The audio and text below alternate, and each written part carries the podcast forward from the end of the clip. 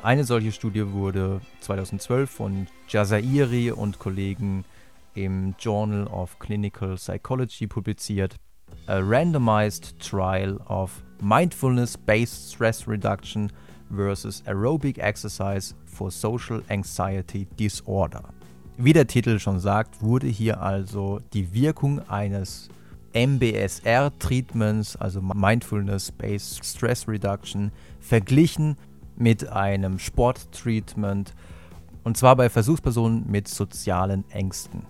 Das Schöne an dieser Studie ist meines Erachtens, dass die Forscher eigentlich zeigen wollten, dass die Stressreduktion durch Achtsamkeitsübungen der Sportintervention deutlich überlegen ist. Und deswegen wurde auch der Sportgruppe meines Erachtens nicht allzu viel Aufmerksamkeit gewidmet. Also den hat man einfach nur zwei Monate in einem Fitnessstudio spendiert. Man hat ihnen gesagt, ja, zweimal sollst du alleine trainieren und einmal in einer Gruppenaktivität in diesem Fitnessstudio.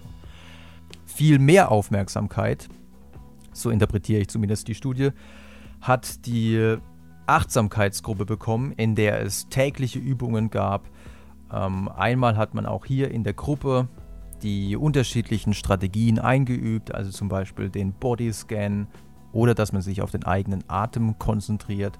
Im Ergebnis zeigte sich aber zum Beispiel für die Skala soziale Interaktionsangst kein signifikanter Unterschied zwischen den beiden Gruppen.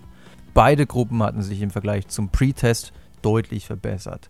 Da man am Anfang der Studie keine Wartekontrollgruppe hinzugenommen hatte, hat man versucht, das wieder wettzumachen, indem man einfach eine andere Gruppe von unbehandelten Versuchspersonen, die eben auch soziale Ängste hatte, zweimal getestet hat. Und auch hier lagen zwei Monate dazwischen.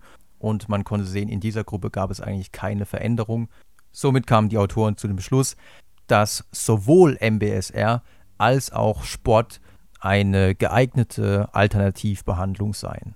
Sport scheint also, zumindest im Vergleich zu Mindfulness-Based Stress Reduction, ähnlich effektiv zu sein. Aber die viel größere Frage ist doch, wie effektiv ist es denn zum Beispiel im Vergleich zu einer traditionellen Behandlungsweise? Wie effektiv ist es im Vergleich zur etablierten Methode der kognitiven Verhaltenstherapie?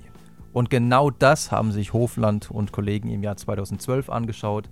Comparing Physical Exercise in Groups to Group Cognitive Behavior Therapy for the Treatment of Panic Disorder in a Randomized Controlled Trial. Insgesamt 36 Versuchspersonen, bei denen eine Panikstörung mit oder ohne Agoraphobie diagnostiziert worden war.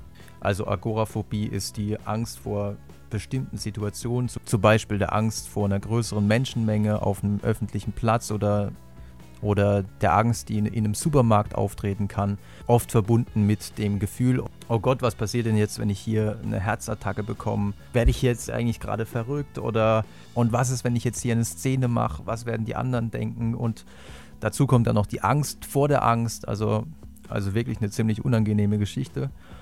Und alle Versuchspersonen wurden, wurden per Zufall auf zwei Behandlungsformen verteilt. Die eine Gruppe bekam Ausdauertraining, 90 Minuten, dreimal in der Woche. Zu den 90 Minuten gehörte eine Warm-up-Phase, Laufen, Zirkeltraining und am Ende dann Stretching. Die zweite Gruppe bekam eine traditionelle kognitive Verhaltenstherapie, in der die katastrophisierenden Gedanken identifiziert wurden, auf ihre Wahrheit hin überprüft wurden. Dazu kam natürlich auch noch ein Expositionsteil, zum Beispiel Exposition durch gezieltes Hyperventilieren wodurch man dann merkt, ja, die Symptome treten auf, aber die, die Symptome gehen auch wieder von alleine weg. Und diese Sitzungen waren einmal in der Woche und diese Sitzungen gingen 120 Minuten. Die Treatment-Dauer für beide Gruppen betrug insgesamt zwölf Wochen. Nach diesen zwölf Wochen ließ sich für beide Gruppen ein deutlicher Effekt feststellen. Die Effekte waren aber im Durchschnitt für die kognitive Verhaltenstherapie etwas größer. Was ein bisschen schade ist, ist, dass es in dieser Studie keine Kontrollgruppe gab, mit der man jetzt kein Treatment durchgeführt hat oder ein Placebo-Treatment durchgeführt hat.